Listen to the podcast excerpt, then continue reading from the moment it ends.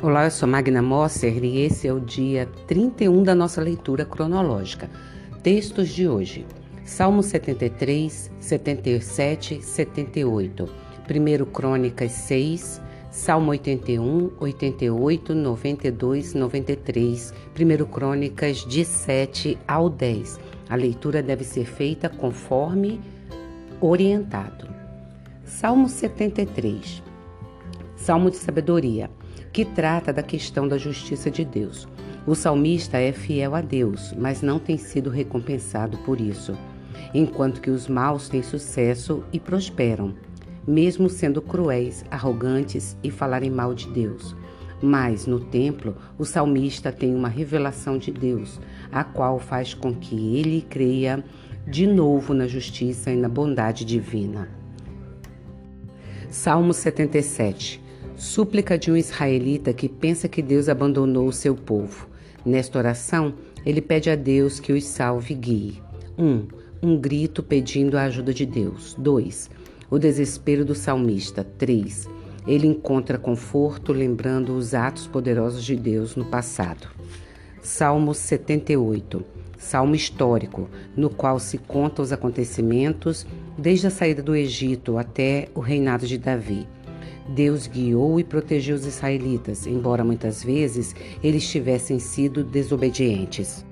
1 Crônicas 6. Esta lista dos descendentes de Levi traz a linhagem dos grandes sacerdotes. Ela passa por Arão e Eleazar e vai até Jeozadak, que foi levado como prisioneiro para a Babilônia. Depois do exílio na Babilônia, a linhagem continua com Josué, filho de Jeozadak. Salmo 81, Salmo para o culto, dividido em duas partes. A primeira é um hino de louvor, a segunda é uma mensagem vinda de Deus. Não há relação clara entre essas duas partes e pode ser que originalmente tivessem sido dois salmos e não um.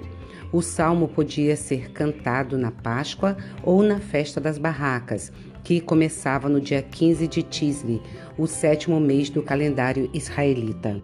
Salmo 88. Súplica de um homem que desde cedo está enfermo e que vai se acabando por causa de um mal incurável. Ele está às portas da morte, na escuridão, abandonado por Deus, por inimigos, vizinhos e parentes. De todos os salmos, este é o mais triste, não tem o mínimo sinal de esperança ou de alegria. 1. Um, uma oração pedindo ajuda. 2. A situação desesperadora do salmista. 3. A morte não o levará para perto de Deus. 4. Um apelo pedindo misericórdia em meio a intenso sofrimento e desespero. Salmo 92. Hino de ação de graças escrito por um homem que tem visto Deus derrotar os inimigos de Israel, proteger e abençoar os seus servos e servas com uma vida próspera e longa. Salmo 93, Salmo do Deus Rei. Nos versos 1 e 2 é declarado o domínio eterno de Deus, e nos versos 3 e 4 é proclamada a, a sua vitória sobre a desordem dos oceanos no tempo da criação. No verso 5, conclui o salmo com um elogio às leis de Deus e ao seu templo. 1 Crônicas 7. Agora vem as listas dos descendentes dos outros filhos de Jacó: Issacar, Benjamim e Dan, Naphtali, Manassés, Efraim e Azer.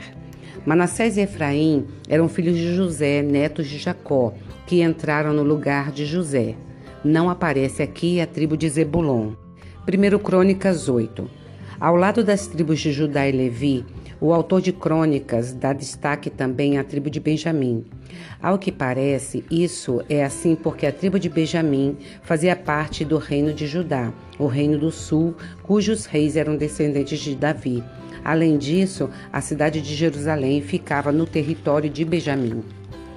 1 Crônicas 9. Esta lista de famílias sacerdotes, levitas, guardas do templo e outros levitas que voltaram do cativeiro, surpreende o leitor, pois aparece antes mesmo de se falar sobre Saul e Davi. No entanto, serve para mostrar que mesmo castigando o seu povo, Deus não o abandonou.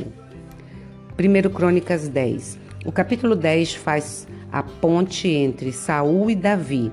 O rei Saul é mencionado só de passagem, com destaque para o relato de sua morte. A passagem paralela é de 1 Samuel 31, de 1 a 13.